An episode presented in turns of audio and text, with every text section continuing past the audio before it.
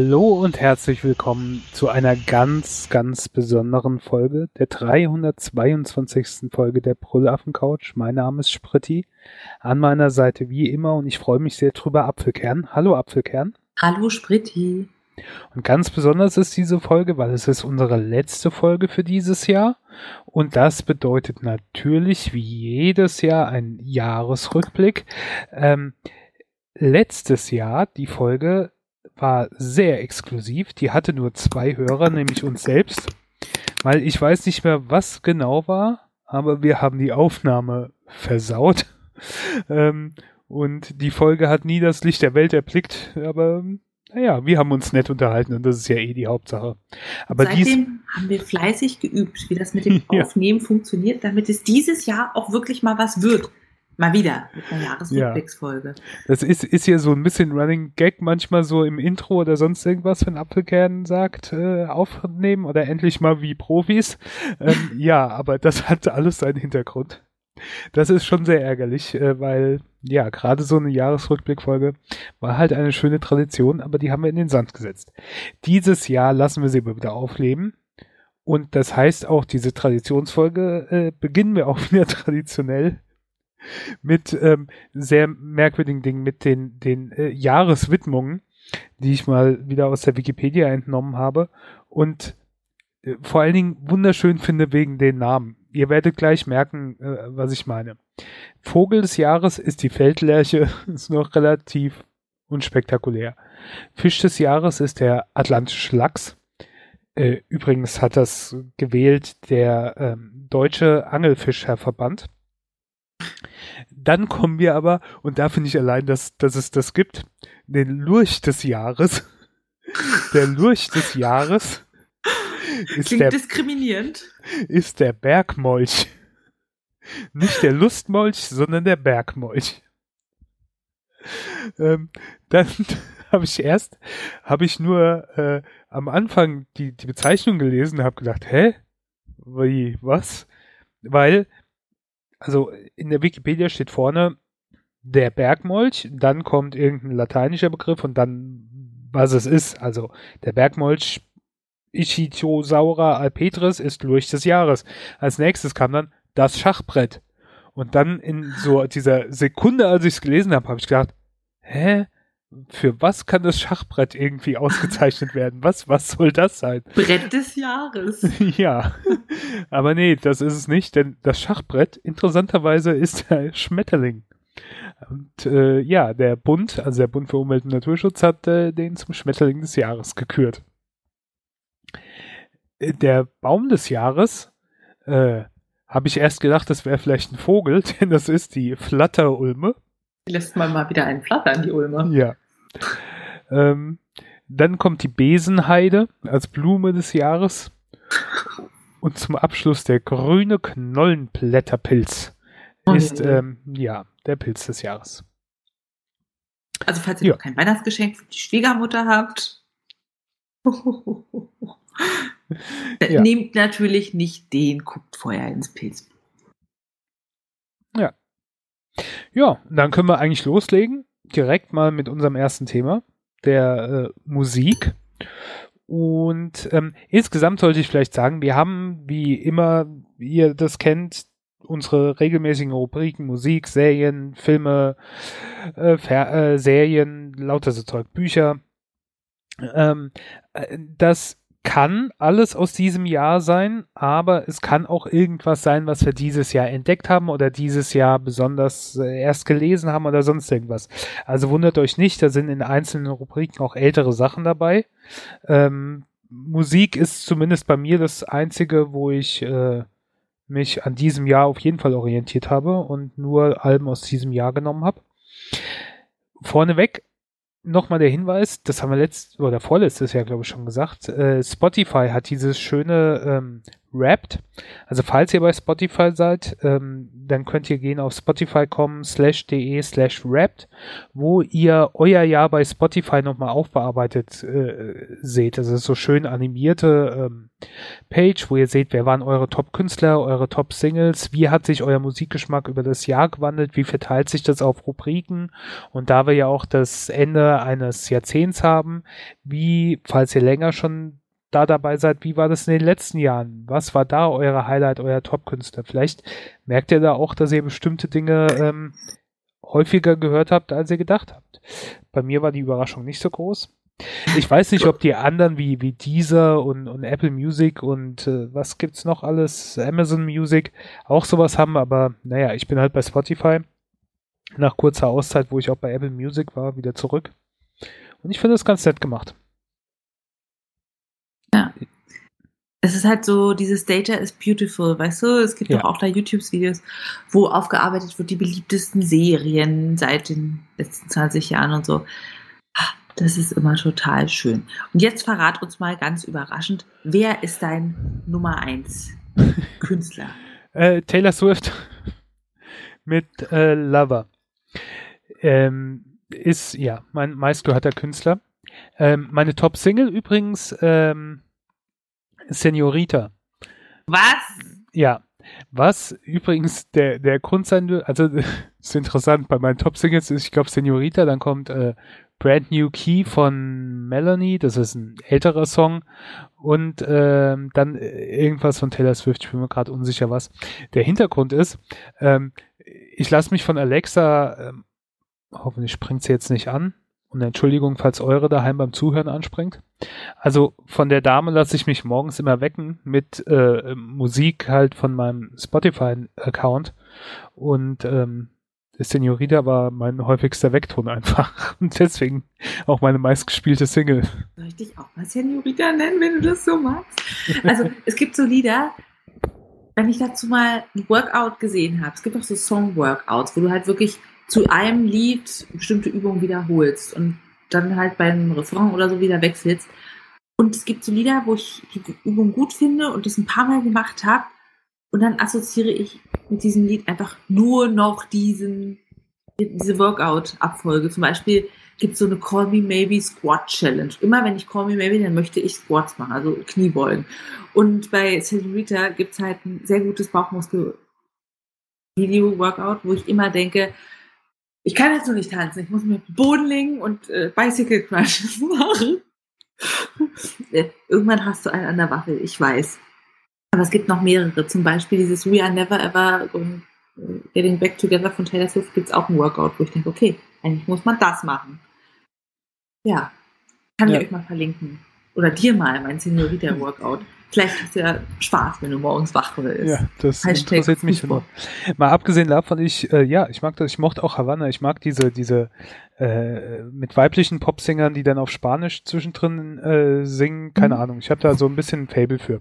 Ja. Ähm, aber ja, Taylor Swift war auf jeden Fall mein Lieblingsalbum und ähm, oder mein meistgehörtes Album, aber es gehört auch zu meinen Lieblingsalben dieses Jahres. Da haben wir auch schon viel im Podcast drüber gesprochen, da muss ich nicht en Detail drauf eingehen. Aber es gefällt mir insgesamt auch wirklich gut. Ist, glaube ich, mit meinem Lieblingsalbum von ihr. Auf jeden Fall gefällt es mir besser als das letzte. Ähm, und es ist auch so, so, keine Ahnung, es ist positiv und schön, durchaus auch mit kritischen Untertönen und es ist ein tolles Popalbum. Ja, das andere war auch einfach düsterer. Ähm, mein Top-Künstler ist gar nicht tätig, um Gottes Willen. Darf man das überhaupt hier sagen auf der Brüllaffen Taylor Swift Couch? Mein das war es auch schon mit unserem Jahresrückblick. Macht's gut. ich werde jetzt Backstage vermöbelt. mein Top-Künstler war Amanda Palmer. Und Taylor Swift kommt tatsächlich erst auf Platz 4 nach Queen und Placebo. Oh je. Oh Lass je. bitte nicht die Tay wissen, wenn wir bei ihr sind. Und Nummer 5 ist bei mir Bonaparte. Ach ja.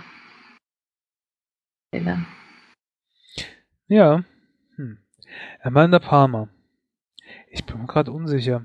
Hat die dieses Jahr ein neues Album gehabt? Ja. Oder? Naja. Ja. Habe ich da reingehört? Ich weiß es nicht. Ich glaube schon. Ich meine, du Wolltest hast irgendwann auch mal über sie gesprochen und ich meine, da habe ich auch reingehört. Ja, sollst du auf jeden Fall machen. Es ist jetzt halt nicht das, was musikalisch so richtig Hit Potenzial hat. Das ist eher etwas, wo du auf den Text hörst, wo du Ja. Ja, ja, Amanda Palmer ist, ist so ein rundum, ich weiß nicht, Konzeptkünstler ist zwar auch falsch, aber da gehört dann viel, viel mehr auch dazu alles, als einfach nur die Musik oder so. Das ist ja, ist so ein besonderes Erlebnis. Ja, und was mich auch überrascht hat, äh, ich habe seit 2015 Spotify, das wird ja auch so angezeigt.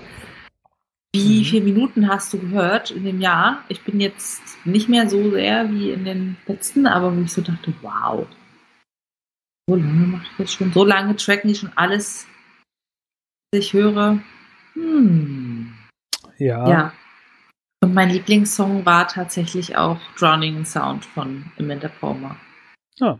Ja, ja.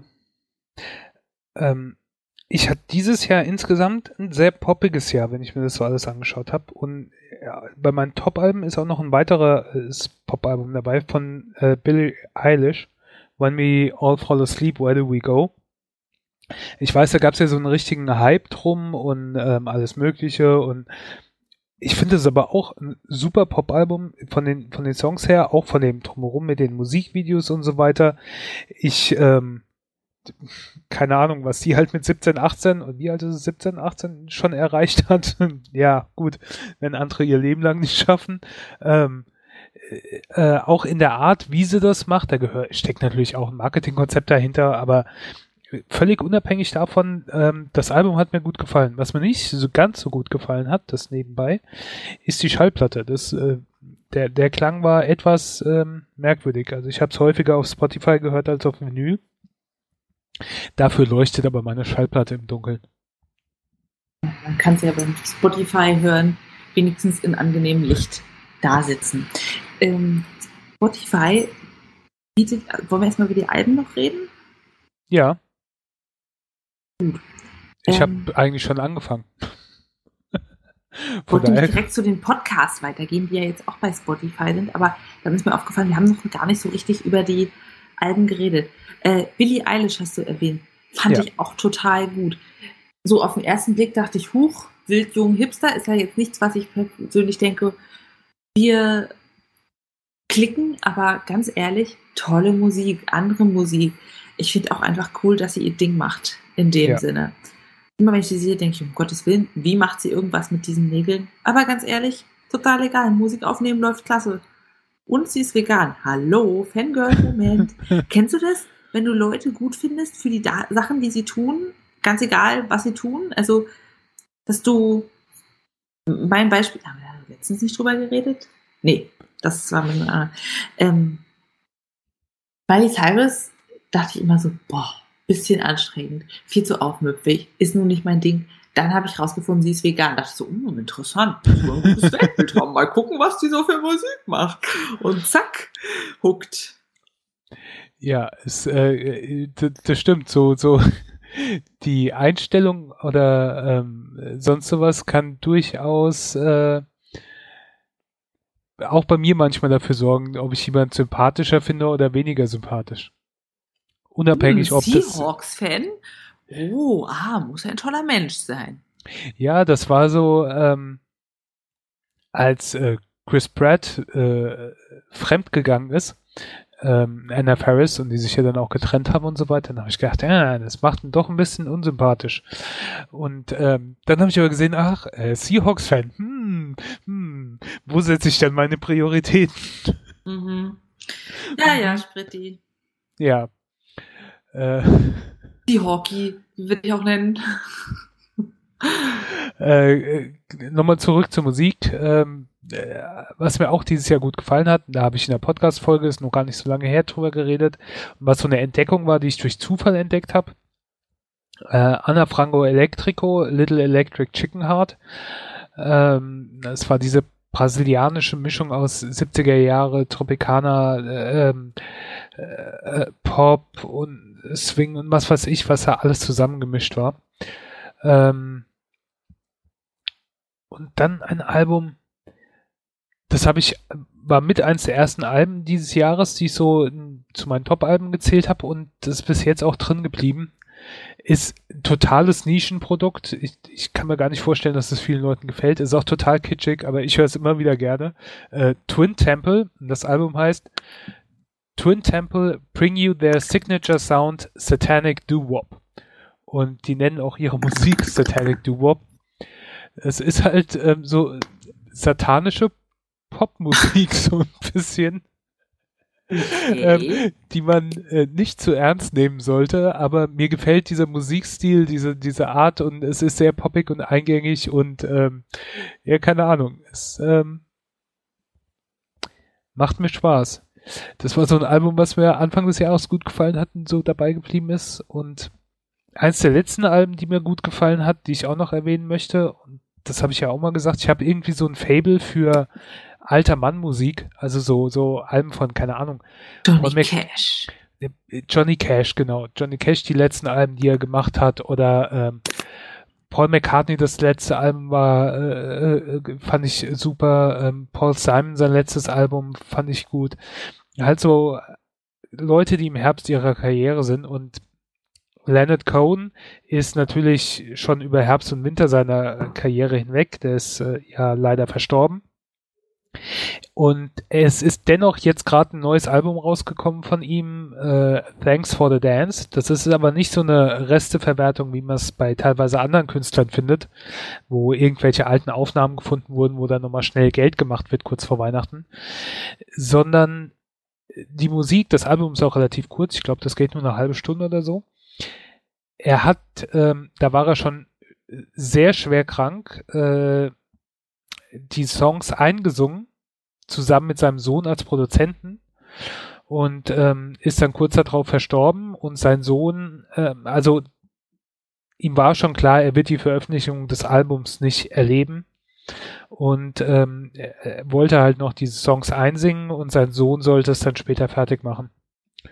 Und äh, das klingt nicht nur emotional, sentimental und so weiter, sondern die, die Musik ist auch gut. Die, die Stimme ist natürlich sehr brüchig und sehr eine alte Mannstimme, aber das passt, äh, wer die Musik von Leonard Cohen kennt, halt wunderbar zu diesen fast erzählerischen Poesie, die er dann in diesen Songs hat. Und ja, das ist ein, äh, wenn es das letzte Album ist, was von ihm je rauskommt, mit Sicherheit wird er auch noch so Resteverwertung irgendwann kommen, aber dann ist es, es ist ein fantastischer Schlusspunkt der Diskografie.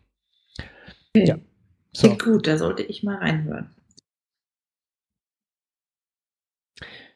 Das war äh, meine Musik. Hast du noch irgendwas in der Hinterhand oder? Ähm? Wie ich schon gesagt habe, äh, Lover von Taylor Swift brauchen wir nichts ergänzen. Hast du schon als hervorragend ausgeführt und nochmal Amanda Palmer als äh, amerikanische Künstlerin, die wirklich hörenswert ist. Auch ihr Buch The Art of Asking fand ich sehr inspirierend, weil sie eben so eine freie Künstlerseele ist, die ja am Anfang, als sie kein Geld hatte, kein Ruhm quasi, der ihr irgendwie die Alben bezahlt, durch Couchsurfing Welttouren gemacht hat, ganz viele verschiedene kreative Projekte hatte.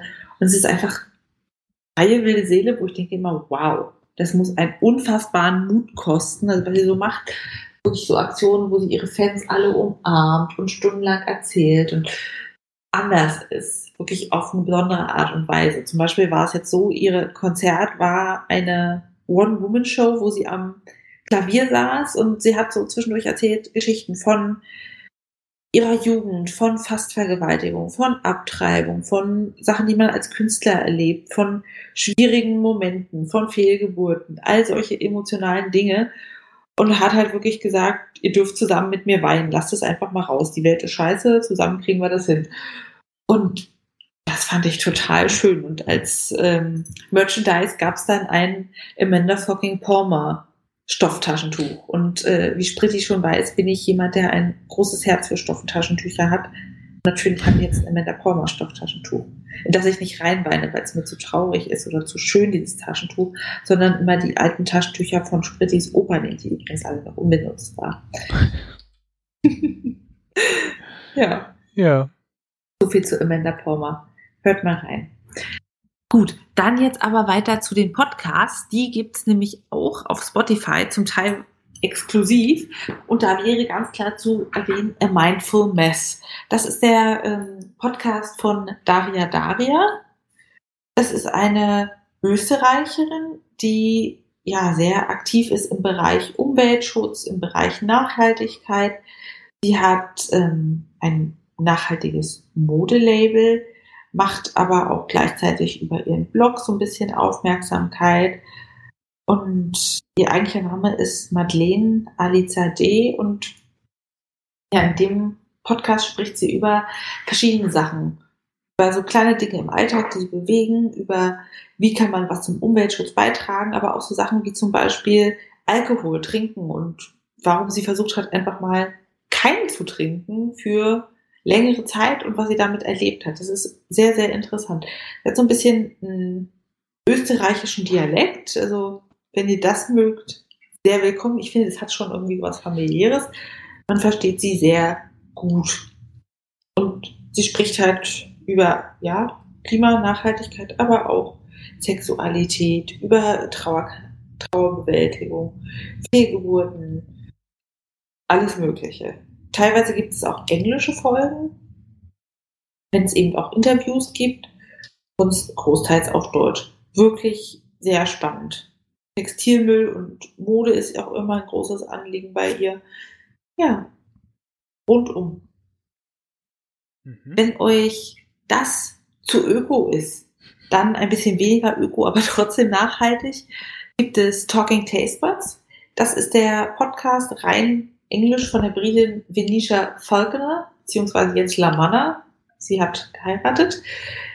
Sie ist ursprünglich jemand, der total Mode feiert, der gerne sich anzieht, gerne genießt und reist und dann aber entdeckt hat, hm, so geht das ja gar nicht für uns und versucht gerade den Weg zu finden zwischen auf der einen Seite möchten wir Spaß haben und neue Dinge und Stimulation für unser ewiges, wir hätten gerne noch was Neues und auf der anderen Seite das nachhaltig und sie zeigt, wie man Sachen aufwertet, umdekoriert. Sie hat auch viele Interviews über gesunde Ernährung, über gesunde Lebensweise, über Meditation, Yoga, alles möglich. Soziologen hat sie da sehr, sehr spannende Gäste und Taste Buds geht es darum, Ernährung. Essen ist bei ihr auch ein großes Thema. Sie ist tatsächlich auch Veganerin. Gott, ist dieser Apfelkern-Klischee, oder? Kommt auch nicht auf dem Thema raus. Aber ja, es interessiert mich gerade. Ich gebe es zu. Ich habe mich in diesem Jahr viel Ja, man muss, man muss auch sagen, im letzten, gerade im letzten, also in diesem abgeschlossenen Jahr war das ja ein wichtiges Thema auch für dich. Also das hat mir auch im Podcast gemerkt, wie es immer wichtiger wurde und ähm, ja. wie du dich auch immer mehr damit beschäftigt hast. Ja, irgendwoher muss der ganze Salat ja kommen. da haben wir den Salat. Ähm, ja, und die hat auch dann immer zum Beispiel als Abschluss ihrer Podcast-Folge, ähm, also es fängt immer an mit, was hattest du zum Frühstück?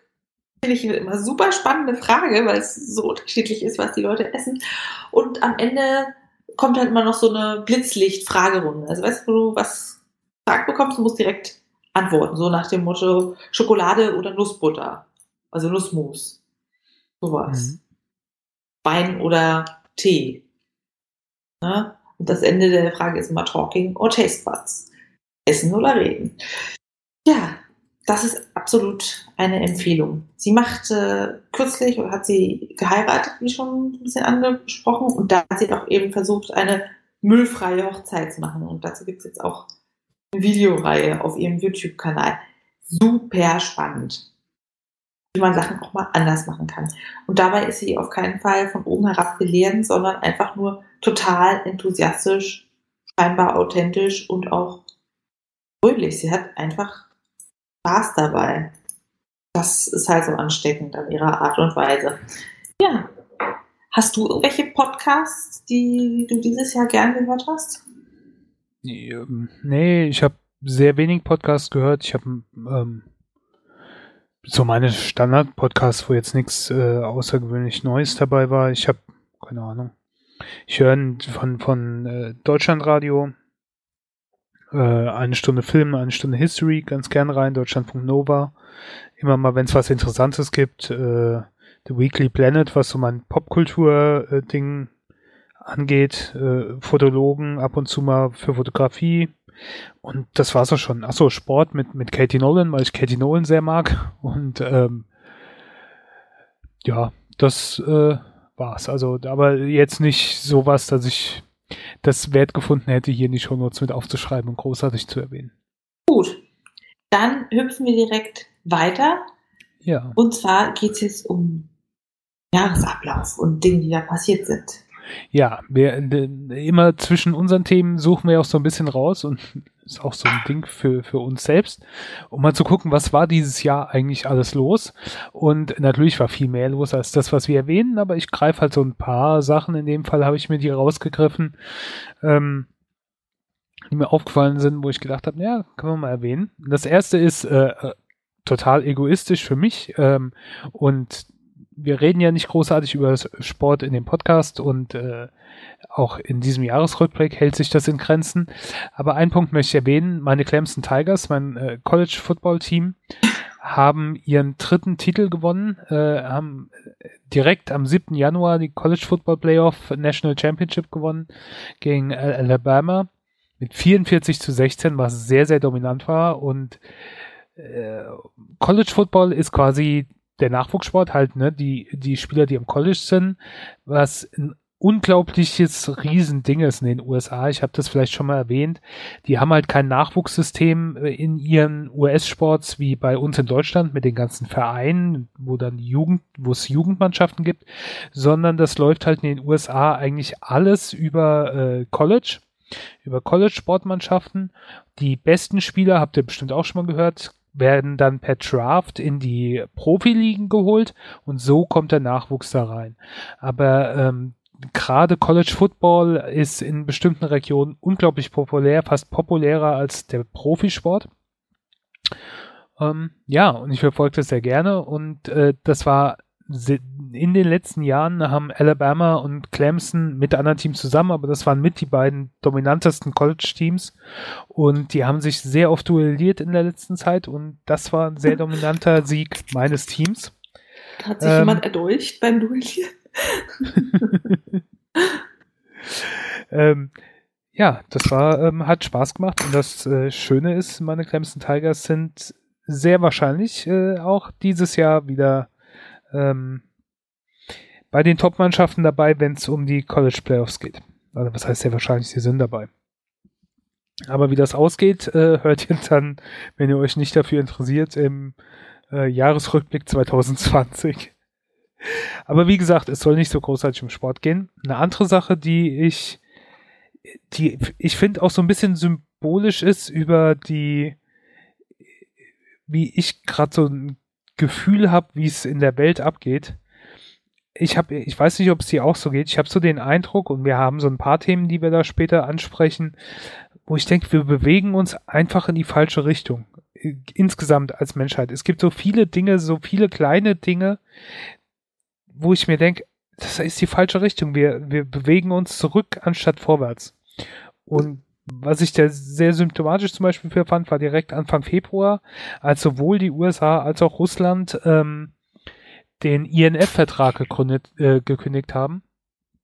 INF steht für Intermediate Range Nuclear Force ähm, Treaty, ähm, also der Mittelstrecken-Nuklearstreitkräftevertrag was im Prinzip bedeutet, dass die gegenseitig eigentlich abrüsten wollen und äh, nicht mehr so viele Atomwaffen geben wollen. Und äh, da haben dann sowohl Trump als auch Putin gesagt, äh, nee, ihr bescheißt dabei und ihr haltet euch eh nicht dran und Atomwaffen, yeah. Und ja, ich weiß nicht. Es ist halt so ein bisschen die falsche Richtung, meiner Meinung nach. Mhm. Ah. Ja. Naja. Das hat so diese ewige Angst, dass andere Menschen einem, sobald man ein bisschen sich zurücklehnt, so ein bisschen netter ist und abbaut, dann von hinten ankommen und einen über die rüberziehen. Ja, ja, und auch diese gegenseitige Abschreckung, dass sie überhaupt noch nötig ist, ne, dass das alles wieder so aufgeflammt ist, wo der Kalte Krieg ja schon so ein bisschen vorbei war, aber ja, und dann, wenn du halt gerade so Leute wie die beiden jetzigen Staatschefs da am Ruder hast, ähm, naja, es ist auch in gewissem Maße auch so ein bisschen beängstigend. Du hast gedacht, es entspannt sich so gewisse Dinge, aber nee, wir bewegen uns einfach meiner Meinung nach in die falsche Richtung. Ihr könnt dann natürlich eine völlig andere Meinung haben und es gut finden, aber dann ist eure Meinung halt falsch. Ich bin immer schön, dass wir hier so offen für Diskussionen sind. Ja, natürlich. Ähm, diskutiert wurde auch äh, zwischen der ehemaligen jugoslawischen Republik Mazedonien, ähm, die irgendwie so das halbe Alphabet als Landesabkürzung hatte. Es war doch irgendwie F, Y, äh, J, R, irgendwie sowas, immer beim Fußball oder sowas, die Abkürzung. Ähm, die heißt nicht mehr so, sondern die heißt jetzt Republik Nordmazedonien. Das ging ja auch über Jahre, wo ähm, Griechenland, wo es auch eine Region äh, Mazedonien gibt, äh, die sich gegenseitig gestritten haben, dass deswegen Mazedonien nicht mehr so heißen sollte. Ähm, ja, und äh, dann haben sie sich um, umbenannt, was irgendwie auch komisch ist, ne? In Europa heutzutage, dass es halt sowas noch vorkommt, aber ja, es kommt noch vor. Ähm, und jetzt haben wir quasi ein neues umbenanntes Land. Schon verrückt, oder? Dass Ländernamen einfach so geändert werden, kannst du dir gar nicht vorstellen. Stell dir mal vor, Deutschland wird jetzt einfach geteilt und dann nennt man das verschieden. Ja. Absurd, ja, oder? Crazy, ich sag's dir. Ähm, ja, dann was Ernstes gab natürlich auch viele Anschläge unterschied unterschiedliche Art und will ich gar nicht so großartig drauf eingehen, aber einer, der jetzt sehr erschütternd war oder in einem gewissen Maße die Nachbearbeitung aber positiv war, war ähm, der Terroranschlag auf zwei Moscheen in äh, Christ, Christchurch. Oh, ja. Ähm, wo ein äh, Rechtsterrorist äh, insgesamt 51 Menschen umgebracht hat und viele weitere schwer verletzt hat. Ähm, die, die Tat mit den meisten Todesopfern Neuseeland seit äh, der Zeit des Zweiten Weltkriegs. Ähm, und das Ganze hat auch noch so was Besonderes bekommen, weil er das Ganze im Internet live gestreamt hatte und ja, wie danach die Neuseeländer und ihre Regierungschefin damit umgegangen sind, war dann aber doch ein positiver Punkt, der in diesem ganzen Social Media Terror Wahnsinn Nachbeben auch so ein Stück Hoffnung gemacht hat und gezeigt hat, ja, also der Umgang damit, dass halt nicht dann Terror und Angst und sonst irgendwas gemacht wurde, sondern es kam was Positives in gewisser Weise da, ja, raus. Deswegen fand ich das zumindest erwähnenswert. Ich finde es immer wieder krass, diese Anschläge in meiner Vorstellung ist das immer so was, was ganz weit weg ist. Und dann kommt es immer an neuen Stellen mitten in die Gesellschaft. Die sind alle so schockiert, wie ich sein würde. Sehr gruselig. War ja jetzt auch ähm, dreijähriges Jubiläum des Einschlags am Berliner Weihnachtsmarkt am Breitscheidplatz. Jubiläum Und klingt immer so feierlich. Ne? Jubiläum, ja, Jahrestag. Jahrestag, so. klingt besser, ja. Ich habe eben gedacht, da muss es doch irgendein anderes Wort geben. Geburtstag? Ja dachte ich, oh Gott, das ist so nah dran. Ein Glück finde ich Weihnachtsmärkte jetzt nicht so anziehend, aber kann das Leben auch einfach mal vorbei sein in dem Moment. Du hast dir nichts bei gedacht. Nee, der, du rechnest ja auch nicht mit. Also das ist auch. Ich finde auch den, das ist so ein bisschen albern, ne? diese, diese Panik und Angst, die alle haben. Und dann, ich weiß nicht, gab es bestimmt auch in Berlin diese, diese Sperren. Also ich mhm. weiß, in Mainz haben sie halt so, so Bodenwellen gemacht, wo dann so Pfosten hochkamen, dass jetzt kein Fahrzeug mit Anlauf da durchfahren musste, sondern hätte, wenn, Schlangenlinien fahren müssen. Äh, und natürlich, das bringt ja keine Sicherheit, weil äh, als ob die das äh, sehen und dann denken, ja gut, dann äh, mache ich halt nichts. Ne? Ich meine, das mindert zum Beispiel ja nicht das Risiko von irgendeinem Sprengstoffanschlag oder so. Und das wissen auch die Politiker, aber sie müssen es halt machen, damit die Leute sich sicherer fühlen. Ich in dem Sinn habe mich da nicht sicherer gefühlt. Also ich war noch nicht auf dem Weihnachtsmarkt dieses Jahr, ich werde es wahrscheinlich auch nicht machen. Aber ich war am Tag bevor er war in der Stadt und da war das halt schon aufgebaut bei uns. Und da habe ich gedacht, irgendwie lässt mich das nicht sicherer fühlen, sondern macht diese Angst vor einem Anschlag viel präsenter. Wäre das mhm. nicht gewesen, hätte ich wahrscheinlich gar nicht dran gedacht, dass sowas passieren könnte. Aber weil schon auf dem Weg dahin dieses Ding ist, äh, denke ich schon, oh, Äh, ja, hm. Ne? So ein Angstgefühl kam erst dadurch auf. Ja. Okay, Themenwechsel. Sonst kriegen wir hier noch traurige Rückblicke. Ja. Ja, reden wir über schönere Dinge, die uns die äh, Langeweile vertreiben. Serien. Hurra! Was, was hast du dieses Jahr gerne geguckt? Ich musste erstmal echt überlegen und dachte, was habe ich dieses Jahr gerne geguckt? Gerade Rick and Morty, die neue Staffel. Falls ihr das nicht kennt, Rick and Morty ist eine Zeichentrickserie, wo es um äh, Rick, einen älteren, durchaus verrückten Wissenschaftler ähm, mit teilweise Realitätsverlust geht und seinen Enkel Morty. Sie unternehmen Abenteuer durchs ganze Universum, Paralleluniversum. Es passieren völlig absurde Sachen. Am Ende gibt es aber immer eine Moral der Geschichte. Wie zum Beispiel, dass Drachen keine guten Haustiere sind. Äh, ja, total schön. Kann man auch regelmäßig wieder gucken. Eine Folge alltagsfreundlich, 20 Minuten lang. Absolute Empfehlung, auch wenn ihr jetzt über Weihnachten nochmal Spaß haben wollt. Dann hast auch du gut gefunden. Haben wir geschaut Carnival Row, die Amazon-Serie mit ähm, Orlando Bloom und Cara. Cara Delevingne, ja. ja. Danke, dass du den Namen für mich aussprichst. Ähm, fand ich total schön. Kann ich mir jetzt auch gut über Weihnachten vorstellen, weil es einfach so eine mystische Atmosphäre hat, weil du einfach in so einer ganz eigenen Welt bist. Hat total was Eigenes, was Schönes, was in den Bann ziehendes und ist maskentechnisch und von der Kulisse richtig schön gestaltet. Das hat mir daran auch so sehr gefallen. Es erinnert mich einfach auch so ein bisschen an ja, das viktorianische Zeitalter, Großbritannien, wie sie alle so mit den Kleidchen herliefen und Kutschen. Ich weiß nicht, ob dir das auch so ging, aber das mag ich sehr. Vielleicht sollte ich mal Downton Abbey gucken. ja. Ähm, das dann wenn ihr starke Nerven habt, und meine Nerven haben tatsächlich nur für die erste Staffel gereicht, Casa de Papel.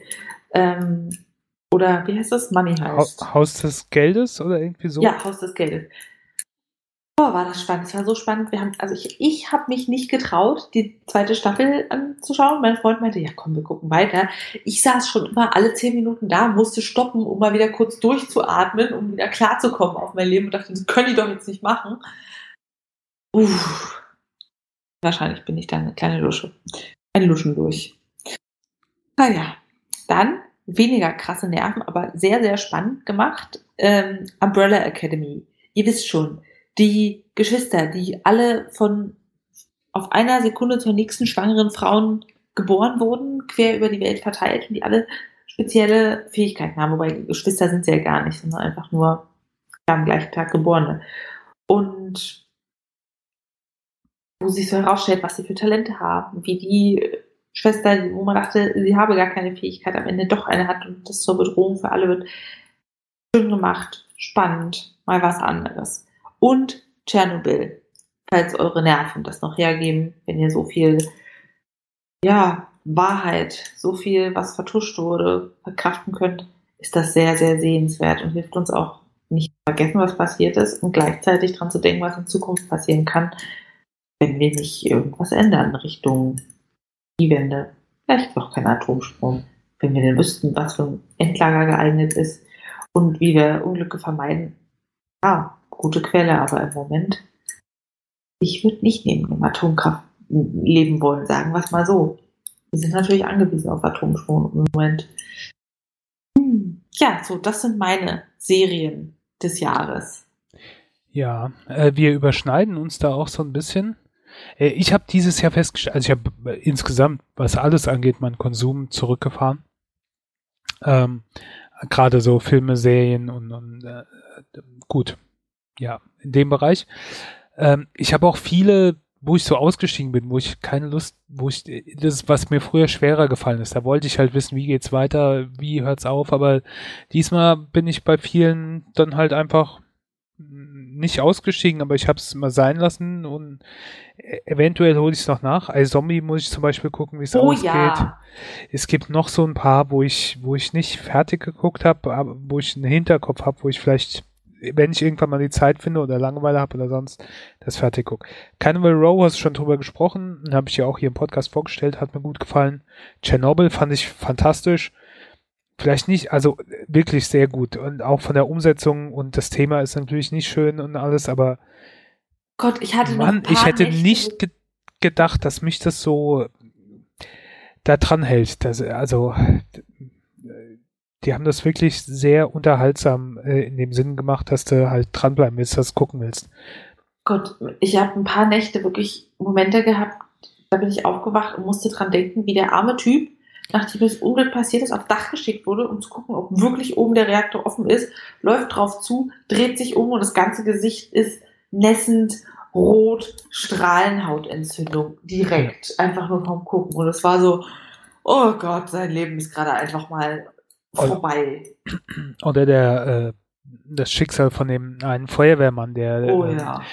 Direkt am Anfang da hingekommen ist und keiner irgendeine Ahnung hatte überhaupt auch, was da, da los ist oder was da passiert und äh, wie allgemein die Bevölkerung für dumm äh, verkauft wurde oder ihnen halt einfach nichts mitgeteilt wurde, wie das so unter den Teppich gekehrt werden sollte. Am Ende verflüssigt er sich halt und wird in Beton ja. und Blei eingehüllt vergraben. Oh. Dann, also das äh, ja, waren somit meine Top-Serien. Dann gibt's noch Serien, die äh, Potenzial haben, wo ich aber noch nicht äh, fertig bin äh, mit der ersten Staffel, beziehungsweise die Serien noch nicht fertig sind und ich deswegen noch nichts dazu sagen im, im Podcast gesagt habe. Wo ich weiß, dass es mir gefällt, ist eine Apple TV-Serie und zwar For All Mankind.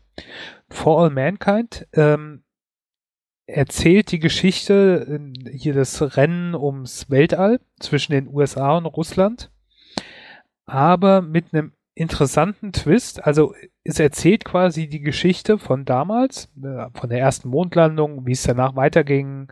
Ähm, aber unter der Prämisse, dass nicht die USA die ersten auf dem Mond waren, sondern die Russen. Okay. Also es nimmt Dinge, die es in der Realität gab und auch Personen, aber so kleine Änderungen da drin jetzt, äh, je weiter wir in der Serie kommen, umso mehr wandelt sich das so ein bisschen, aber es geht im Prinzip um die Space Race, aber auch viel nicht, nicht actionmäßig, sondern es geht auf die, auf den Cast ein. Das ist ziemlich gut besetzt und es tackelt auch Themen, die wir in der Gegenwart haben, wie keine Ahnung, du wirst diskriminiert, wenn du äh, schwul oder lesbisch bist. Ähm, du musst das verheimlichen. Der, das FBI spioniert dir hinterher, ne? Ähm, ob du nicht, ob du wirklich mit jemand verheiratet bist oder ob das nur so ein Tarnding ist, was ja auch der Realität entspricht, was ja wirklich so war. Ähm, und äh, ähm, lauter so Sachen. Also das ist auch noch nicht fertig, aber wenn, dann erzähle ich da auch drüber was. Das gefällt mir auf jeden Fall tierisch gut. Wo ich angefangen habe, die ersten drei oder vier Folgen gesehen habe, was ich auf jeden Fall noch fertig gucken will, weil ich die Serie auch mag, ist The Man in the High Castle. Äh, läuft bei Amazon Prime. Das ähm, ist die Serie mit den Paralleluniversen, wo die Amerikaner und Japaner den Zweiten Weltkrieg gewonnen haben und die USA unter sich aufgeteilt haben. Habe ich im Podcast schon drüber gesprochen. Ich wusste gar nicht, dass da nochmal eine vierte Staffel kommt, aber die kam dann jetzt. Ähm, ja, das freut mich und die will ich weiter gucken und fertig gucken. Und nicht nur, weil ich so unbedingt fertig gucken will, sondern weil, weil ich die Serie mag. Ja, das waren äh, Serienwelt. Dann machen wir einmal weiter mit dem, was im Jahr noch sonst passiert ist. Mhm. Kein Scherz. Am 1. April ähm, und das geht auch in die Richtung von, die Welt entwickelt sich in die falsche Richtung. Es gab wohl 1999 ein, ein, wurde ein Freundschaftsvertrag unterschrieben zwischen Russland und der Ukraine, wo beide sich verpflichtet haben, die territor territoriale Integrität und die existierenden Grenzen ähm, ja zu achten. Und der ist dieses Jahr am 1. April ausgelaufen und ähm, naja, aus aufgrund aktueller Gegebenheiten in äh, der Krim und Ostukraine ähm, ja, wurde der nicht verlängert, was jetzt nicht sonderlich überraschend ist.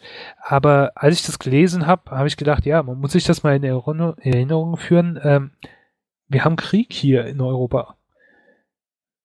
Äh, nicht vor der Haustür, deshalb kann man es leicht verdrängen. Aber ja. ja, aber es ist auch nicht so weit weg und wir haben Krieg von der ehemaligen Weltmacht noch mit Weltmachtanspruch äh, und, und halt im kleinen Nachbarstaat und ähm, klar, das sind so kein richtiger Krieg, was man sich unter Krieg so vorstellt, wenn du das Wort hörst, aber äh, da sterben immer noch Menschen, da, da gibt's Kampfhandlungen, da gibt's äh, Besetzungen, die äh, Krim haben sie besetzt, haben sie vereinnahmt, also sie haben das Land erobert und annektiert. Ähm, ja, das muss man sich halt auch mal in Erinnerung rufen. Das ähm, vergisst man leicht, hast du schon recht, ist nicht um die Ecke und dann, ja. Das war mit ein Grund, warum ich es aufgenommen hat. Dann die zweite Sportmeldung und die letzte für diese Folge. Äh, Dirk Nowitzki hat seine Karriere beendet. Und das fand ich in dem Sinne erwähnenswert, weil er, glaube ich, nicht nur viel getan hat für den Basketball in Deutschland oder allgemein halt bekannt ist. Sehr viele kennen Dirk Nowitzki als Basketballspieler, ob, ja. auch wenn sie sich nicht für Basketball interessieren. Ich, seine Art ist, glaube ich, sehr sympathisch, wenn man so in Interviews und so erlebt. Er hat nicht so diesen, er ist so sehr laid back. Es gibt ein Video auf YouTube, wo er gezeigt wird, wie er jedes Mal, wenn er zum Spiel kommt, bringt er sein eigenes Essen mit. Der läuft dann halt immer mit so ne, Alufolie über irgendeinen Teller oder sowas, bringt er sein Essen mit. Ähm, so sehr bodenständig und cool und sehr ähm, unaufgeregt. Und er hat auch was gemacht, was nicht viele machen, was im US-Sport auch nicht so leicht ist, weil das ähm, weil du da als Spieler relativ wenig Einfluss hast. Da werden Spieler halt einfach mal getradet, äh, also getauscht zum anderen Team, ob sie wollen oder nicht. Da haben sie überhaupt kein Mitspracherecht. Und der hat äh, fast seine ganze Karriere bei einem Team verbracht, bei den Dallas Mavericks.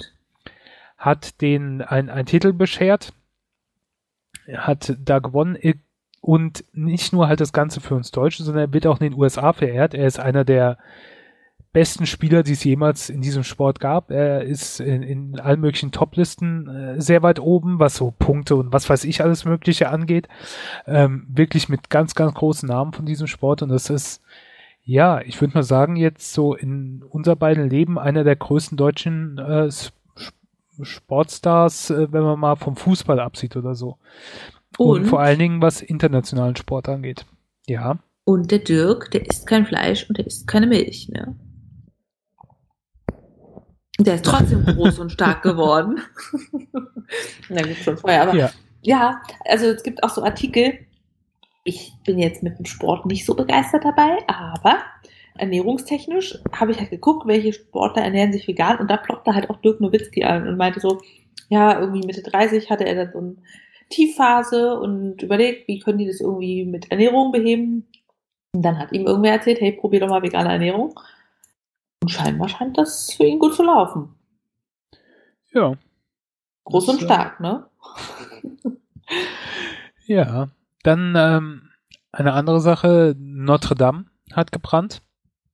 Notre Dame mit Sicherheit eins der Wahrzeichen von Paris, äh, hat dann ähm, 15. 16. April gebrannt, sehr ausgebrannt.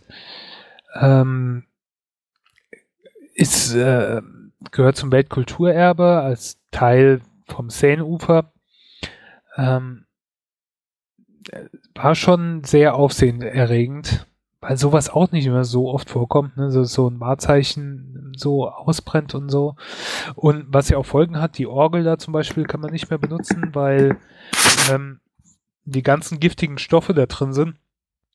Wenn du so spielen würdest, würde das ganze Zeug halt aus der Pfeife rauskommen. Okay, krass. Das, ja. Ähm, was natürlich auch krass war, die, die Spendenbereitschaft dafür, nachdem es gebrannt hatte. Ne? Also was da ja. wirklich an Geld in kürzester Zeit zumindest mal versprochen wurde, ob es dann auch wirklich kommt. Ähm, ja, und das hat natürlich auch so ein, so ein Backlash gegeben, äh, wo dann, ja, gesagt wurde, interessant, dass da auf einmal so eine Spendenbereitschaft ist und so viele Großspender gibt und das in, keine Ahnung, in Milliardenbeträge geht. Äh, aber naja.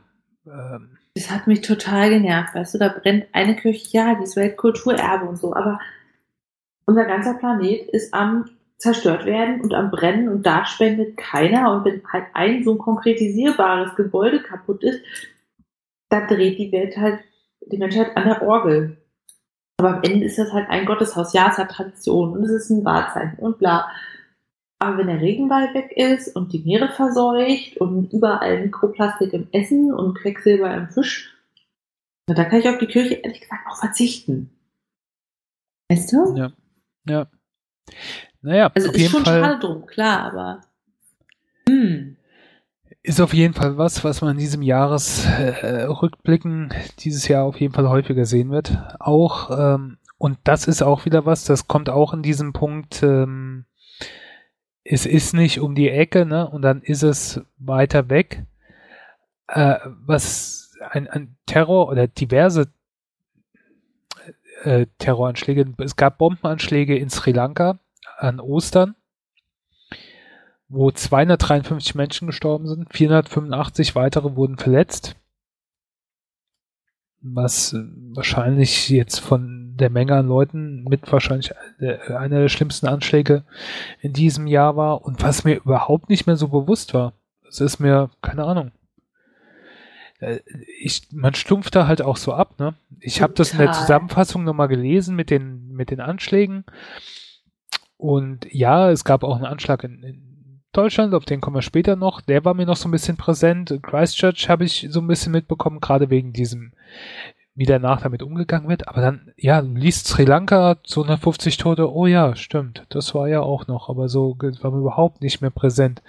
Und nicht, weil mir Sri Lanka oder sowas egal wäre oder dass so viele da gestorben sind, aber weil du das irgendwie jedes Jahr dann auch hast. Ich glaube auch jedes Mal, wenn wir diese Rückblicke hier machen, hast du halt auch immer diese Anschläge dabei die halt weiter weg sind, wo unglaublich viele Menschen sterben und die du gar nicht mehr so richtig auseinanderhalten kannst. Sag mal, früher gab es da auch schon dauernd Anschläge? Also meiner Meinung nach hat es zugenommen. Ich kann mich, also ich weiß nicht, ob du das früher nur nicht so mitbekommen hast, sagen, wir jetzt in meiner Jugend oder als jugendlich war. Aber ich habe so das Gefühl, seit, äh, seit der islamische Terrorismus zumindest mehr Aufmerksamkeit erregt hat. Ich möchte nicht sagen, dass es ihn früher nicht auch schon gab. Aber wo dann diese Anschläge kamen, wo die Medien dann auch immer mehr darüber berichtet haben, es kommt mir so vor. Das kann aber auch komplette Einbildung sein, keine Ahnung. Ich weiß es nicht. Wie ist dein Gefühl da? Also ich nehme es bewusster wahr, Klar, und wahrscheinlich ist auch die Berichterstattung besser geworden, da du über Twitter, über soziale Medien einfach auch kleinere Sachen mitbekommst, die du vorher in der Zeitung vielleicht nicht gelesen hättest. Aber ich kann mich noch erinnern, so World Trade Center, dachte ich mir so, krass, sowas gibt's, Menschen machen sowas und dann so Anschläge wie London, Madrid, solche Dinge, wo du denkst, wie jetzt hier in Europa, also wirklich so dieses, die Einschläge kommen näher geführt hat mich schon mal ganz schön erschüttert. ich dachte, kann man jetzt irgendwo hin noch? Andererseits, äh, es gab natürlich auch die ganzen, äh, keine Ahnung, hier IRA, ETA, äh, die, die ganzen Terroristen wie, wie ja. Carlos und sonst sowas, äh, die Anschläge von der RAF, äh, lauter Sachen gab es gab's natürlich auch. Also Stauffenberg damals? ja, ähm, also, natürlich, also es gab auch schon den ersten Anschlag aufs World Trade Center äh, 93 oder wann das war. Lauter ähm, so Sachen. Also Brutus, Cäsar? okay, jetzt bist du ein bisschen sehr weit zurück. Ähm, ich glaube auch nicht, dass da was mit Sprengstoff war, aber ja, ich, ich glaube, das ist auch so ein Gefühl, wie viel es dann so da gab, ja. Durch Technik hat man einfach auch die Möglichkeit, mehr auf einmal kaputt zu machen. Wenn du das überlegst, Brutus und Cäsar mit einem Dolch, da hättest du jetzt nicht direkt 20 Leute in den Tod reißen können. Wenn du ein Flugzeug irgendwo reinsteuerst oder ein großes Gefährt, na dann nimmst du schon mehr Leute mit. Und die machen, die nutzen, machen sich das natürlich auch zunutze mit diesen, mit der Medienpanik, mit äh, die, die Angst dann bei den Leuten zu bekommen. Das hatten wir ja vorhin auch schon mit dem Schutz von den Weihnachtsmärkten und sowas. Das ist ja mit das Ziel von dem Ganzen. Also ich weiß nicht, ich, ich leider glaube ich, hat die Menschheit schon immer gern so einen Scheißdreck gemacht. Die überhaupt überlebt haben. Diese Menschen. Naja, äh, kommen wir. Äh, jetzt lese ich, jetzt kommen wir zu Büchern. Jetzt lese ich das, den ersten Titel, der bei dir auf der Liste steht. Da habe ich gedacht, ja, äh, ist so eine Übergang, der. ja. Was, was steht denn da? Mal, um aktiv zu werden. How Not to Die von Dr. Michael Greger, einem amerikanischen Mediziner und Ernährungsberater, der den ganzen Tag lang nur Gemüse knabbert. Zumindest wird einem das irgendwann so glauben gemacht.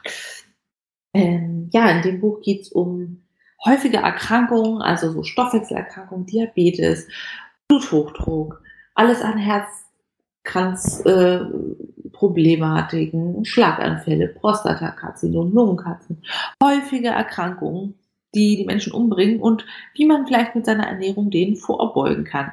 Total gut geschrieben, eine Mischung aus, aus Alltagsebene verständlich und persönliche Beispiele, was kann man kochen, welche Zutaten bewirken was und auf der anderen Seite auch wissenschaftliche Hintergründe. Also er legt wirklich die Studien raus und erklärt einem, warum man bestimmte Dinge wie zubereiten soll. Es ist ein langes Buch, manchmal ist es ein bisschen anstrengend zu lesen, aber es gibt dann halt immer wieder diese Passagen, wo man sagt, hey, spannend, cool, macht Spaß. Und dadurch bleibt man auch dran. Also, ja, totale Empfehlung. Und es gibt auch ein How Not to Die Kochbuch. Also, wenn du sagst, jo, finde ich gut, so möchte ich jetzt auch kochen, dann hat er euch da alles für bereitgelegt. Ja. Dann vegane Variante, vegane Klischee AD von Nico Rittenau, ein Ernährungswissenschaftler aus Österreich, spricht halt oder schreibt über die kritischen Nährstoffe der veganen Ernährung. Das heißt, es geht um Eisen, es geht um B12, es geht um Zink, es geht um Jod und all die Sachen, wo man sagt, ja, wenn du dich vegan ernährst, dann kriegst du doch kein Kalzium, weil Kalzium ist nur in der Milch. Nein, Milch hat kein Monopol darauf.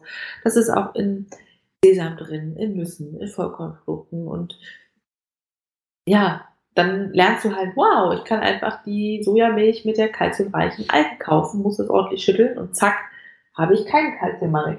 Sehr, sehr interessant und lehrreich für alle, die sich für vegane Ernährung interessieren. Und tatsächlich wird es auch dazu im Februar nächsten Jahres ein Kochbuch geben.